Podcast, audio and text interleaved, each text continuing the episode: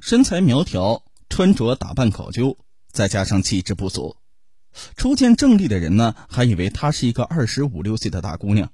实际上，她今年已经四十一岁了。郑丽，一九七八年出生于上海层干部家庭，家庭状况相比常人十分的优越。她自幼天资聪慧，不仅能歌善舞，还有绘画、钢琴等诸多的特长。在老师和同学的眼里，她是一个货真价实的才女。高中毕业之后，郑丽考上了华东政法大学，令小姐妹们羡慕不已。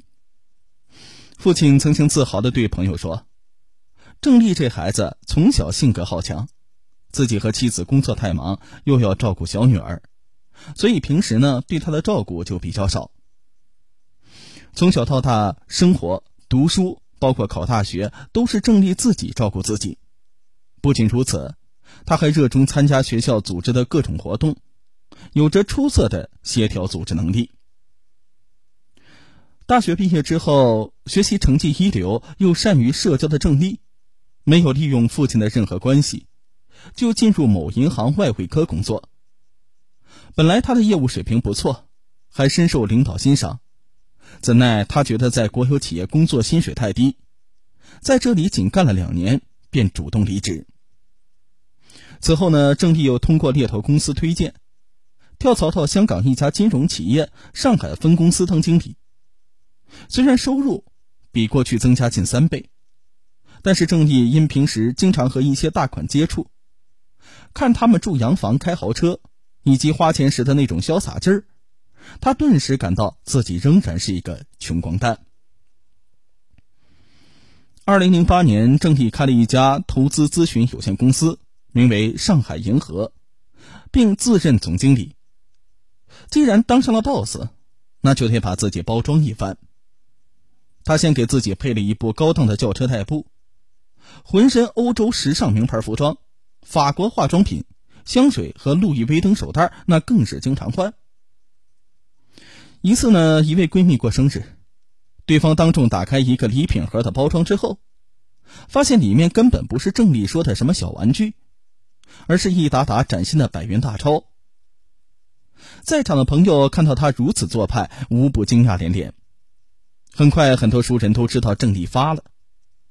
这时呢，开始不断有人从侧面打听，她是如何在短期之内快速发迹，成为富婆的。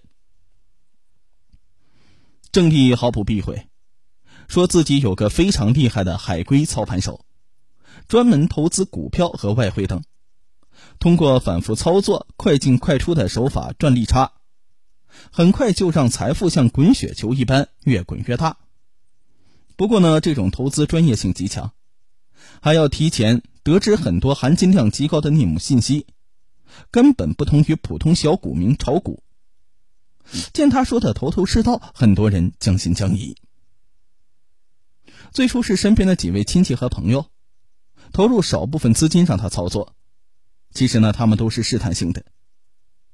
没想到在一两个月内，就赚到了相当于存进银行两年多的利息，而且随时可以取钱退出。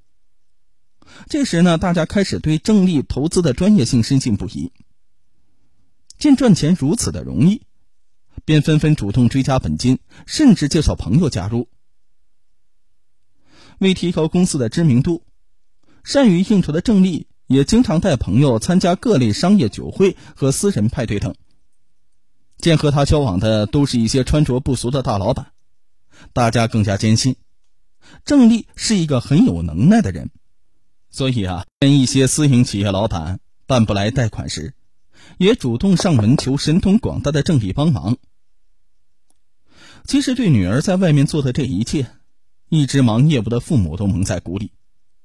直到二零零九年九月的一天，一名姓谢的老板找到郑丽的父亲，说郑丽呀帮他们办贷款业务，结果交的一千万元保证金也没有了。听到这话，向来廉洁正直的郑父一下子就惊呆了。他万万没有想到，受过高等教育的女儿竟然能够做出这种。荒唐事来。可是啊，更让郑父吃惊的事还在后面。不久，他以前的同事、亲戚、朋友等，又陆续上门，说郑丽帮他们理财炒汇，拿了几百万甚至上千万元就不见了。见事情严重，女儿又莫名失踪，政府吓坏了，马上主动报案。二零一零年初，上海警方开始网上追击。令人难以想象的是呢，此刻郑丽正和一个年轻老外柔情蜜意的过着新婚生活。原来呀，在他携款潜逃前的二零零九年春天，郑丽在上海结识了英俊洒脱的德国人罗泽·罗伯特。见这位美丽的中国女孩见多识广、谈吐不俗，而且出手阔绰。相识不久，罗伯特非常坦诚地告诉对方，他是广州一家外资企业的一名软件工程师，家里只是中产阶层，并非十分有钱。尽管接触时间不长，但这位德国男子一下就被郑丽的魅力所倾倒。随着两人频频的约会，感情也不断的加深。有时罗伯特一天不见女友，就会觉得非常的失落和焦急。他知道自己已经深深坠入了情网，到了傻的程度，可又怕郑丽同自己谈恋爱是傍大款，所以啊，罗伯特对自己的家世和收入情况等，都不止一次的如实的向女友说明。没想到郑丽并不在乎这些，问起他的工作情况时，郑丽告诉罗。自己在广州生活，大老板在某银行外汇部门工作，有大量资金从事投资业务，收入颇丰，属于呢那种不差钱那种。尽管罗伯特从来没有见过他所谓的大老板，但对女友的话还是没有产生过任何的怀疑。在广州，两人恋爱并同居了。二零一零年，郑丽开了一家规模可观的高档发廊。到这里来的都是一些白领和阔太太等，赚了不少钱。但后来因为管理不善，经营出现问题，并和合作伙伴发生一些经济纠纷，两人就索性转让发廊，搬到了深圳。为躲避警方追捕，郑丽很快通过朋友帮忙，搞到了另外四个合法的户籍身份，干脆改名换姓。二零一一年，他与罗伯特在香港投资了一家珠宝公司，但并没有外界想象的那样赚钱。除去高额的房租和员工工资等，基本上仅能维持日常开销。郑丽觉得，如果一直这样下去，再过一百年，自己也成不了梦想中的大富豪。要想快速的暴富，还得另辟蹊径。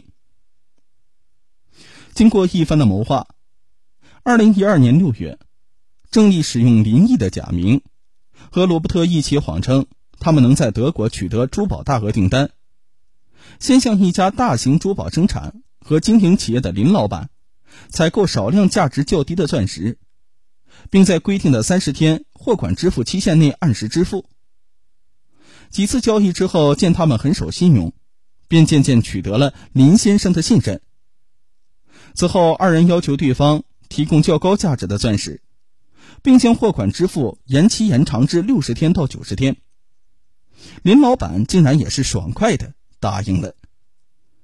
随后，郑丽和罗伯特用取得的高价钻石送到典当行，典当套取资金，一部分用于炒股牟利，一部分用于购买低价值的钻石进行加工销售，还有一部分用于支付到期的小额货款。